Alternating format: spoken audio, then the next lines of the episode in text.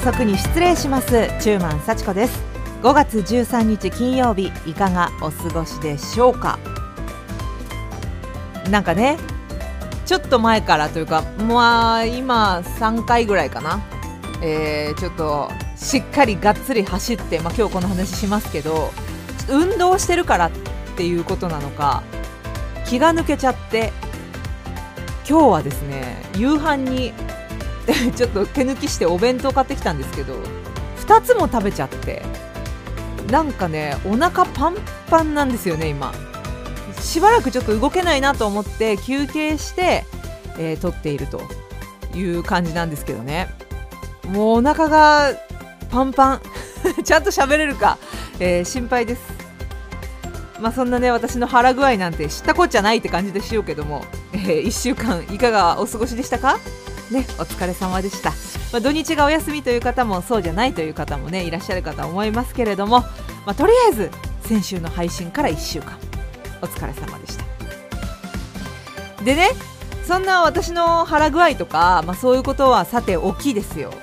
先週あのグレープバインの曲を1曲挟んだばっかりなんですけどちょっと今週もグレープバインでいこうかなって。なぜならグレープバインの田中さんの書いたエッセイ随筆がですね高校生の国語の教科書に載るっていうニュースが昨日おととい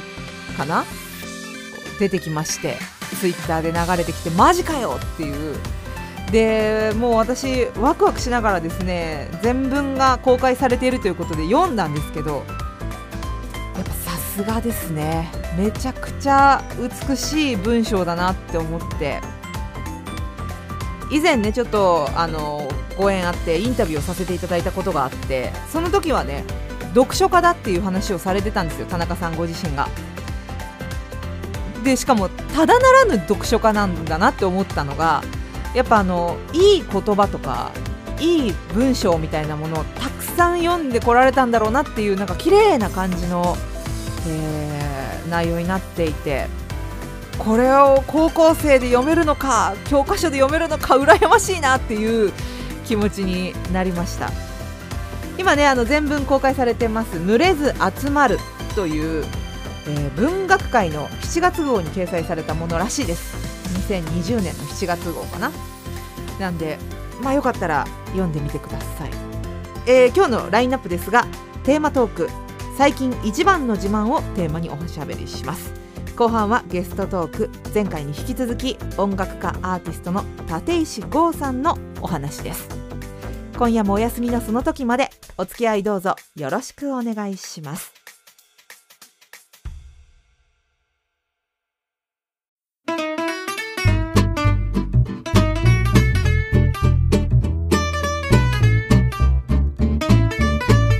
夜分遅くに失礼します。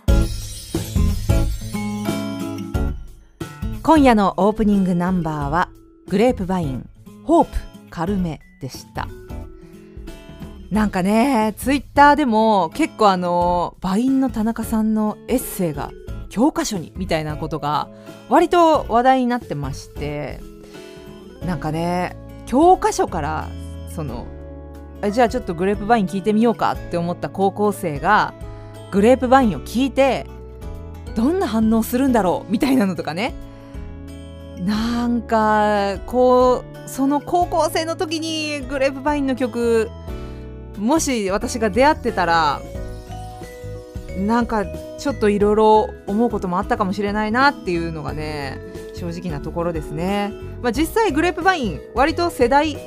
なのかな？になるので私がただ知らなかっただけなんですけどでも今こうしてねグレープバイン改めて聞いてやっぱかっけえなって思いますね。えー、ぜひ歌詞とかあでもね今のねホープに関してはホープ軽めに関しては途中に入る口笛がねいいんですよねなんか あのちょっとずれずれたというかねわざとですけどそういう感じの口笛がすごい良くてご機嫌ご機嫌っていうかなんかのらりくらりした感じがすごい良くて大人って感じがしますね。この番組は Spotify のミュージックトーク機能で曲ありで聴けますので楽しい夜には音楽が必須というわけでぜひミュージックトークでお聴きください。グレープバインのホープ軽め聞いてください。さて前半はテーマトークになります。今夜のテーマは最近一番の自慢なんですけど。まあ実はねこのテーマを発表した後ツイッターでは私のこの運動っぷりをね自慢できますねっていう風に言ってくれた方もいたんですけどもそうなんですよ。今回私が自慢したいのは私が最近10キロ走ることに成功しているということです。3回ぐらい、えー、10キロ走ったんでもう累計で30キロ走ってるという感じですかね。今日走りに行くかどうかちょっとわからないですけどジムのねランニングマシンで走ってます。なんで実際にどれぐらい本当にあのランニングマシンって本当に10キロ走ってるのかなとかいろいろ思ったりもしますが、まあ、とにかく80分から90分ぐらいかけて、えー、10キロ走ると。ランニングマシンなんでねアニメとか見ながら走ってます。ワールドトリガーのね2期と3期はもう見終わっちゃったんで見終わっちゃったっていうか2期と3期はねあのー、ヒュースの入隊がどうのこうのとかなんかあの辺の何て言うんですかね交渉ごとみたいな話があるんですけどその辺の話数その辺の話はね正直動きがないから走りながら見るのきついんですよね。なんであのランク戦のところ一番動きのあるまあ一番バトル漫画やってるところバトルアニメやってるところを見ながら走ってます。で2期3期がもうそのバトルシーン終わっちゃったんで一気に戻っているわけですけどね。ワールドトリガーの一期のランク戦を見てるんですけど、まあ、もうちょっとしたらアフトクラトル戦を見ながらかなとかアフトクラトル進行のあたりを見ながらかなみたいなことを思ってるんですけど。めっちゃアニメの話するじゃんってね、えー、走走りながら見ています。そういうことができるのがねジムのいいところですよね。10キロも走るとねものすごい汗が出るんですよもうびっしゃびしゃになって帰るんですけどやっぱ10キロぐらい走る方が私にはちょうどいいかもしれないなって感じですね。あのー、これもねちょっと自慢自慢なのか何なのか分かんないんですけどあんまりね筋肉痛にならないんですよ。こんだけ走っても全然筋肉痛にならなくてちょっと足がだる重になるなぐらいなんですね。疲れたなぐらいの。だからね体だけならね意外とアスリート向きなのかもしれないなってちょっと思ったりもするんですけどまあどうなんでしょうね。筋肉がないだけかもしんないんで何とも言えませんが。まあそんなこんなで10キロラン成功してるよっていう自慢でした。夜分遅くに失礼します。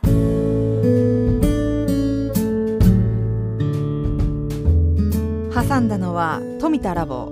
「君のフレーバー」フィーチャリング磯野くんでした。さあここからはメッセージを紹介します。今夜のテーマは最近一番の自慢。まずメールからですね。豚骨ラーメン1号さんありがとうございます。暖かくなり街のあちらこちらで花をいっぱい見かけます。自宅の花壇のペンタスも見事に咲いていますよ。昨年の春に植えましたが大株に成長しました。冬の寒さに弱いけど耐えて越冬に成功したからです。今は大株の元気いっぱい花盛り。見応え十分です。星型の直径1センチの花が満開で綺麗。ということで写真付きでいただきました。これめちゃくちゃ可愛いですねこの花。一枚一枚の花びらがハートみたいじゃない？で白と紫。なんかこう風車みたいな感じになっているんですけどその白と紫の模様が模様って言っていいのかな？それがなんかこうアジサイみたいにこうまとまって咲く花なんですね。これは可愛い。しかもめちゃくちゃ大株ですね。もうなんかブワって生えてる感じ。素晴らしいですね。ちょっと私は今ベランダでバラとかマリーゴールドとかを世話してるんですけど。ちょっとバラがね虫が来ちゃって。あのー、殺虫剤防虫剤みたいなのを入れてはいるんですけど撒いてはいるんですけどちょっと危ないかなって。もしかしたら枯れちゃうかなみたいな感じです。マリーゴールドはね持ち直したと思う。多分大丈夫なんじゃないかなと思いますけど。頑張りたいところですね。であの豚骨ラーメン1号さんからは「チューマさんインゲン豆植え付け時期です。リベンジしてインゲンのサクサク天ぷら目指して頑張りましょう」と頂いております。そうね。去年、えー、大失敗というか志半ばに枯らしてしまったインゲンですけども。そっかもうそんな時期か。ちょっと頑張ってみますかまた。土買ってこないとな。今プランターがお花で埋まっちゃったんであのー、新しいプランターまあ1個あるんですけどもう1個大きいのが。それかそれ使って土買ってきて植えようかな。ねまた頑張ろうと思います。とんこつラーメンいちごさんありがとうございます。それからメールでやじろべえさんありがとうございます。最近一番の自慢と言われても特にありません。まあゴールデンウィークの間規則正しい生活が遅れたということくらいですか。あ大事なことですよこれは。仕事の日と同様に朝5時半に目が覚め食事。え5時半から起きてんの？すごいな。出勤の代わりにおよそ1 0キロの距離をジョギング。うわ1 0キロ朝から。それからお買い物昼からはドライブ観光で写真を撮る。夜は日頃より早い11時に就寝とまあ二度とできないような健康的な規則正しい生活を送りました。すごいな。私朝から1 0キロ走ったらもう一日が終わっちゃう。多分もう何もできないんじゃないかなって思うけど。仕事が始まってもちゃんと休みを過ごしたのできつくないですよ。それじゃあお休みのその時までといただいております。ありがとうございます。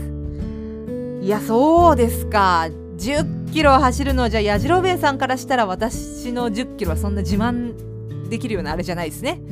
だってもうやってんだもん。朝から。いやー素晴らしいですね。自慢ですよ。やっぱ生活リズムを崩さずにいられるっていうのはやっぱ人間がちゃんとできてないとできないことだと思う。私みたいになんかこうねそれはもう私も勤め人だった頃というか勤め人だった頃というかサラリーマンだった頃は朝起きて仕事行ってで夜は帰ってきてもうすぐ寝てみたいな生活を普通にしてましたけど主婦になった途端ね生活リズムが崩れ始めると。なんか夫に朝ごはんを食べさせたらもうあとは好きにさせてくれと言わんばかりに布団でゴロゴロするみたいな。そんな、えー、暮らしをしている人間からしたらですねもうこれはねやじろべさんの規則正しい生活っていうのはもう本当に素晴らしいことです。大事にしてください。なんかあれだな。こうちゃんとした人のちゃんとしたメッセージ読むとすごく私がダメな人間なのがよくわかりますね。もうほんといけないなって思う。えー、続いてコミュニティの方から羊たちの夜会ですね。コミュニティの方からとしゆきさんありがとうございます。最近一番の自慢。私は自慢できることがあまりないのですが15年以上断酒を続けられていることでしょうか。これもすごい。メンタルの調子を崩した時に医師から言われてやめました。昔は酒は百薬の長と言われたこともありましたが今では運動が百薬の長と自分に言い聞かせています。そうですか。あの何かを断つっていうのは本当に苦しく辛いことであると私は思います。というのもねうちの夫の、まあ、禁煙に付き合って私も一緒に何かを断とうと。私も一緒に何かをやめる経験をしてみようと思ってですねまあ、一時期チョコレートを立っていたんですけど、まあ、チョコレートはねもう夫が別に食べればいいじゃんって言って、えー、解禁されても食べてるんですがスマホゲームスマホゲームのあのこう作業ゲーというようなもうしょうもないパズルゲームとかめちゃくちゃやってたんですよ。それをね一切立っています。しょうもない作業ゲーム。だからちょっとクレバーな知的なゲーム。いやだから英語とかああいうののゲームはやってはいるんですけど許されてるのであと脱出ゲームは許されてるのでやってはいるんですけどスマホゲームはねパズルゲームは立ってますね。だからもうすごいねやりたいしこうもううずうずする時があるのよね。それでもなんとか立てていると。まあでも何かをやめられるっていうのは本当にすごいことだと思いますんでね。まあでもねこれね頑張って続けてくださいねって言っちゃいけないと思うの私。なんか他人がねずかずけずけと言っちゃいけないと思うんだけど。まあでも敏之さんがやめようって思ってる間は私もずっと応援してますんで。一緒にスマホゲーム私立ってますんで、えー、立ち仲間として 一緒に頑張っていきましょう、えー、メッセージありがとうございます。夜分遅くに失礼します。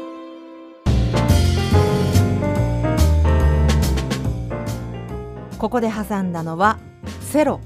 キューポラ。キュポラ？ですかね。これなんかあのネットで検索するとコルシカ語って出てくるんですけど なんかあの球状の球状っていうかドーム？あの球体のね。だから円円天井？丸天井？円蓋ドームのことを指すらしいですキューポラ。ねえセロもいいですよね。なんかこの優しい感じがすごい気に入って挟んじゃいました。さあここからは後半ゲストトークです。シーズン4では2週にわたって1人のゲストさんとのトークをお届けします。前回に引き続き音楽家アーティストの立石剛さんのインタビュー、えー、後半になります。前回は立石さんの古典「見えてる見えてない」の間について結構深く伺ったんですけれども今回はですねさらにさらに掘り下げてというか立石さんご自身の考えみたいなのをちょっと掘り下げたことをお聞きしています。というわけでではインタビュー後半どうぞお楽しみください。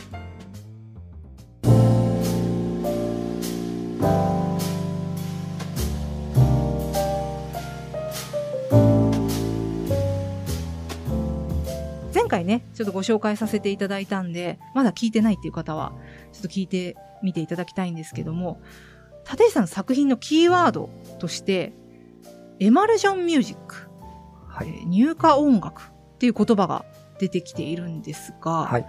入荷音楽ってつまりどういうものなんですか？入荷っていうとあの、料理とかで出てくるあの入荷のことなんですけど、要は本来混ざり合わない水と油が混ざり合ってるような状態っていうか。で、まさにその入荷から取ってきた言葉と音楽を混ぜた。まあ僕が勝手に言ってる言葉ではあるんだけども、実際にどういう音楽かっていうよりも概念の部分が大きいんですけど、その音楽があることによって何か聴いてる人を含めた周りにあるものであったり空間だったり、そういったものが全部こう溶け合って一体化するような、そういった音楽を指してるんですけど。うん。溶けて生まれてくるものみたいなイメージですか？溶けて生まれるというよりかは何か自分自身が空間の一部分になるというか、うん、でそれを音楽があることによってそういう感覚を、その感覚をもたらすというよりは、何か、音楽っていうのは目に見えないものじゃないですか。目に見えないからある意味で、いろんなものとの間に入りやすい媒体だと思っていて、で、何かそういういろんなあらゆるものとの段差を滑らかにすることで、そのテーブルと自分っていうものがテーブルと自分っていう別の個体なんだけれども、音楽が間に両端を溶かすことによって、うん、テーブルと自分がある意味一つの塊になるというか、うん、そういうような音楽があることでそういうことができるんじゃないかっていう概念ですね。すごくすいません難しくて。いや、はい、なんか雰囲気作りっていうことでもまたちょっと違うんですよね。まあ一般的な音楽っていうのは、ある意味で照明装置とか感情をより増幅したりとか、うん、あとは気分を切り替えるとか、うん、要はこう、なんだろうな、演出的な要素とか、あとは絵の具のように色を塗るようなものであったり、あとは気分を切り替えるためのスイッチみたいな、そういうものが、まあ大体一般的だと思うんですけど、僕はそういった演出要素とか、何かそれを引き立たせるようなものっていうのを一切排除したような音楽を目指していて、本来の音楽の聴き方みたいなもので聴こうとすると、ちょっとこう、ただ味が薄いというか、そういうような感覚になると思うんですけど、で、僕自身がそこに何か言いたいことを入れてしまうと、その色になってしまうんで、あくまでも主体は、その、聞く側にあるので、聞く側に何かがむしろ見ようとしなければ、本当の意味で聞こえてこないっていう音楽なんですけど。あくまで、受け取った側の内側で何か起これば、それっていうことですよね。はい。はあ、もう、アートそのものの考え方と一緒だと思いますね。あの、見えてる見えてないの間の時に、音楽も配っていらっしゃったじゃないですか。はい、今回、音楽を会場に流さなかったんですけど、うん、これまではやっぱり音楽を会場に流したりとか、実際に、まあ、箱の作品だけは聴けたんですけど、その聴けるような状態にしてたんですけど、今回はもう家に持って帰った後とか、そういった時に余韻のように聴いてもらいたくて、うん、ああいう形でセパレートさせたんですね。で、それっていうのも、あれ自体ももちろんエマルジョンミュージックの概念で自分は作っているんですけど、実はあの、古典会場内に設置してある作品も、僕の中では音楽の作り方を音じゃないもので置いた結果があれなんで、全部が音楽っていう部分で、音楽があることで繋がったら面白いなっていう思いがあって、ああいう感じの見せ方にしたんですけど。関係性っていうのも前回あのキーワードとしてありますよねって話だったんですけど、はい、音楽がもたらす関係性っていうのはやっぱそういうところにある？まさにそうですね。そのまさに聞いた人の中で発生する感覚のことを僕は関係性、うん、でその音楽はじゃあ音楽っていうんで一般的なああいうものを想像しがちなんですけど、うん、僕の思う音楽の目指すところにあるものとしての 音楽なんですけど、その音楽を置くことによって、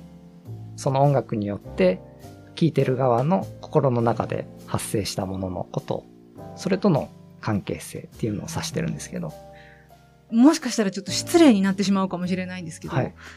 音楽家っていう肩書きから想像するのって、音楽を作る人なんですけど、はい、立石さんの場合、音楽を作っているというよりも、その内側にこう生まれてくる、その何かを、こう作っているとも違うんだよな。なんか、うん、そっち側のような気がして。むしろ褒め言葉です。あ、あ本当ですか。よかった。なんか、うん、音楽家っていうのじゃちょっと形容できないそうなんですね。僕も困っているんですよ。うん、いつも。表現手法としては音楽本当そのおっしゃる通りで、いわゆる音楽の文脈として作っていないので、うん、でも音楽にずっと馴染みがあったので、音楽っていうものを言ってみたら絵の具代わりにしてるだけですね。もともとはそういう感じではなかったんですか、はい、そういう感じではないです。本当に普通にバンドを組んだりするしてた時期もあって CD を出してとかやりながらになんか違和感は常に 持ってましたね。でも、自分の中にある何かを表現したいって思ったら、まず、音作りだったってことですか？あその時はもう、そこまで深く考えずに、単純にギター弾いてみたいみたいな、うんうん、皆さんが楽器を持つような衝動ですよね。うん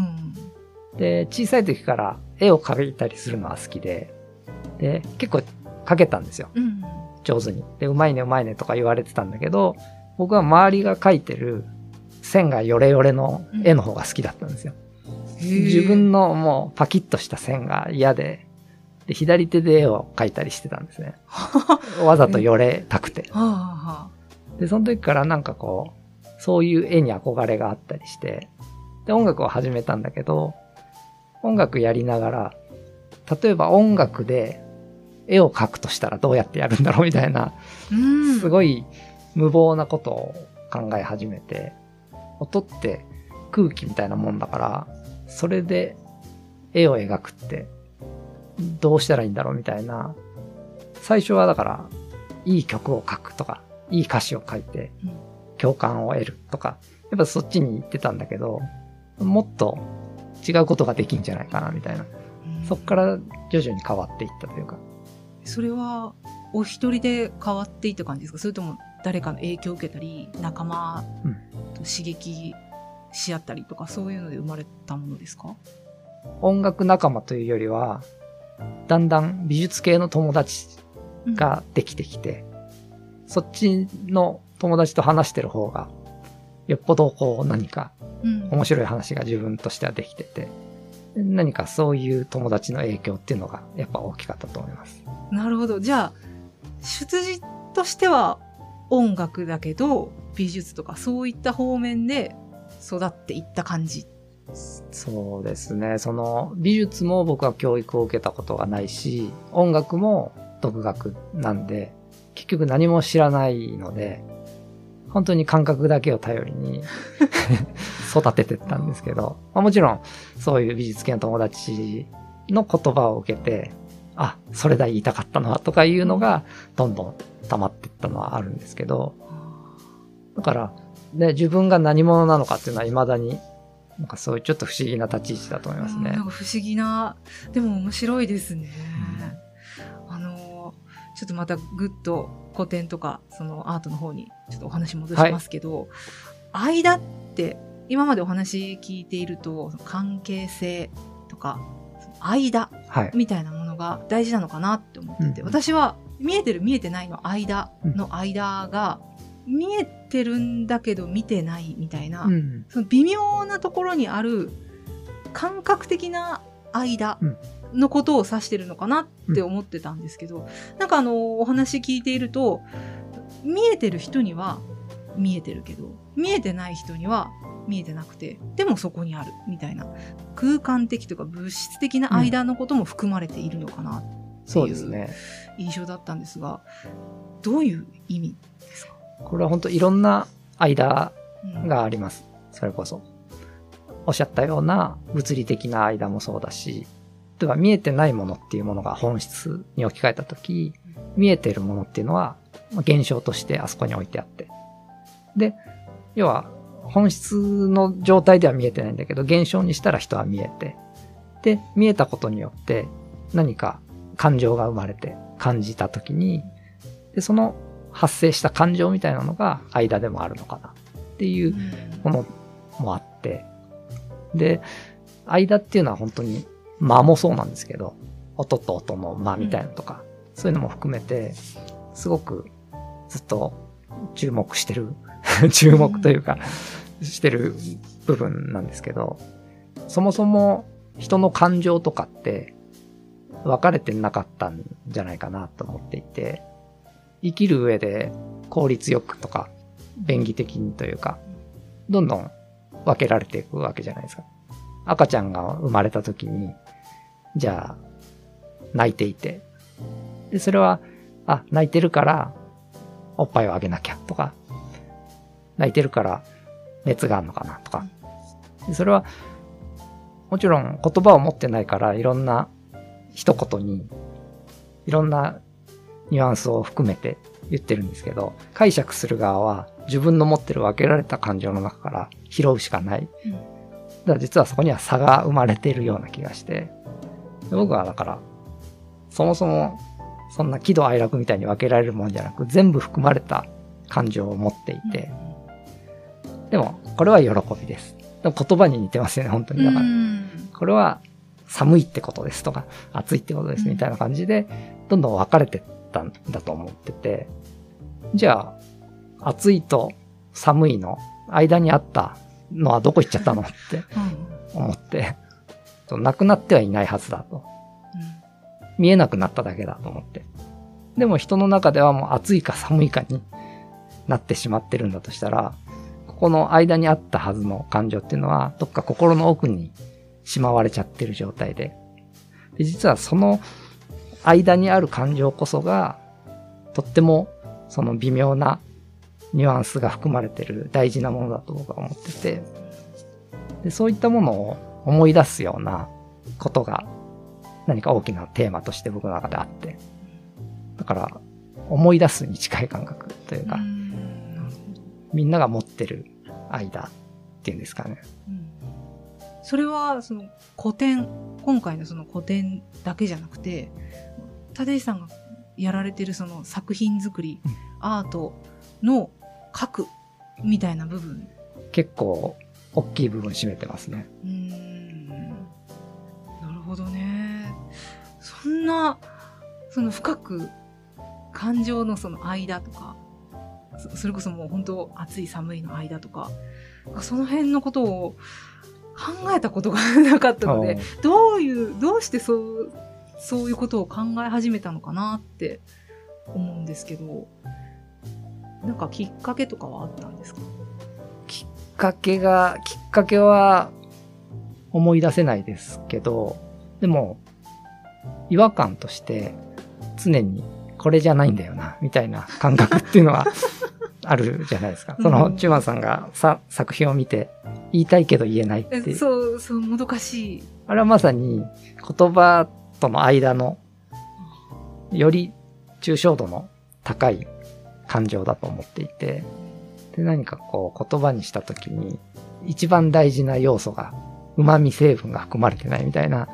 感覚の違和感があって、これ言葉で言えないんだな、きっとって思って。うん、それで何か言葉よりも抽象度の高いものっていうので、音楽はある意味、言葉よりは全然抽象度が高い。うん、で、空間を使った何か表現とか、そういろんなもので、そこのか、自分の中で感じてる間をまず、ここに置くこと。それでどう感じるかはまあ、あとは僕は関係のないことなんですけど、うん、その違和感みたいなものが常にきっかけと言ったらきっかけなのかもしれないですね。そのアートが私たちにもたらすものって何だと思いますか？もうすごくひねくれた答えに聞こえちゃうかもしれないんですけど、アートは何ももたらしてくれないんじゃないかなと思います。うん、その、アートをやっぱ見て、見た人が何かを感じるかで何にでももたらされるというか、そこがやっぱアート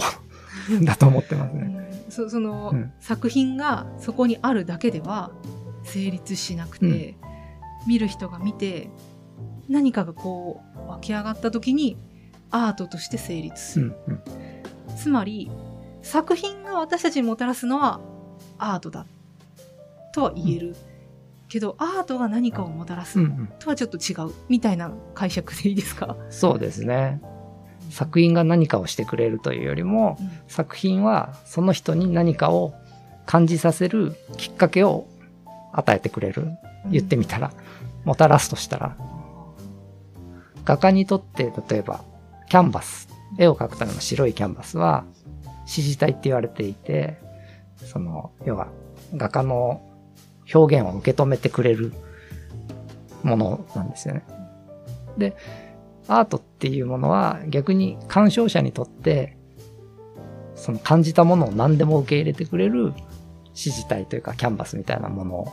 なのかもしれないなとは思います。今後はどういうものを作る作るというああ、ものじゃないんだよな。難しいな。どういう作品を目指していかれますか？そうですね。まあ、最初にも言ってたんですけど、作品作りが目的にはしてなくて、何かずっと話してたようなことを、どんどんどんどん、まあ日々研究、研究職みたいなもんなんで、アーティストって。研究していく中で、いろんな実験をしたものが作品として積み上がっていくみたいなイメージなので、なので、で考えることは変わらず今話したようなことを追求していくんだと思うんで、自分でも何ができるかっていうのがわからないので、それは自分の楽しみでもあります。で、ちょっとそういうワークショップとか、ホームページ上とかに、インスタグラムとか YouTube もやってるので、何かちょっと発表、あの、何かあれば告知しつつ、うん、まあ、いろんなとこではちょっとやっていきたいとは思ってます。なんかぜひ、私は、その、聞いてくださってる皆さんに、体感してほしいなっていうのは。そうですね。もう、もう言葉では、難しくて。ずっと終始グダグダに なってしまいますすいません。私もちょっと説明がね、いやいやあれだったんですけど、はい、ただでも、その空間にいれば、絶対何か感じるって私は思うので、うん、なんか、あの、また、個展をされる時なんかはちょっとあのお知らせさせていただいて、ぜひお願いします。はい、ぜひあのリスナーさんにも体感していただきたいなと思います。はい。えー、立石剛さんありがとうございました。はい、ありがとうございました。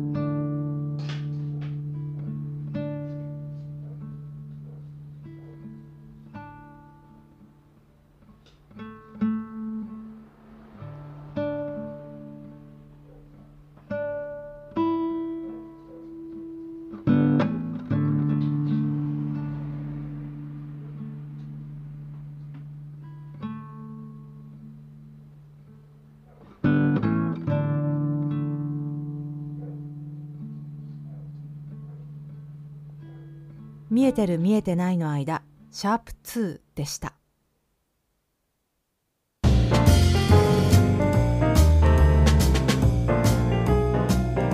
なかなか難しいお話だったような感じがするんですけどね。今思い出しても奥が深いというかね。ただ私立石さんと出会ってまあいろいろお話とかをさせていただいてなんかね今まで私の中にあった表現者っていうのは何かを伝えなくてはいけないんだよっていう固定観念みたいな。もうそれはもうほぼほぼ脅迫観念みたいなものがあったなっていうのを感じたんですよ自分の中に。気づいたというかね。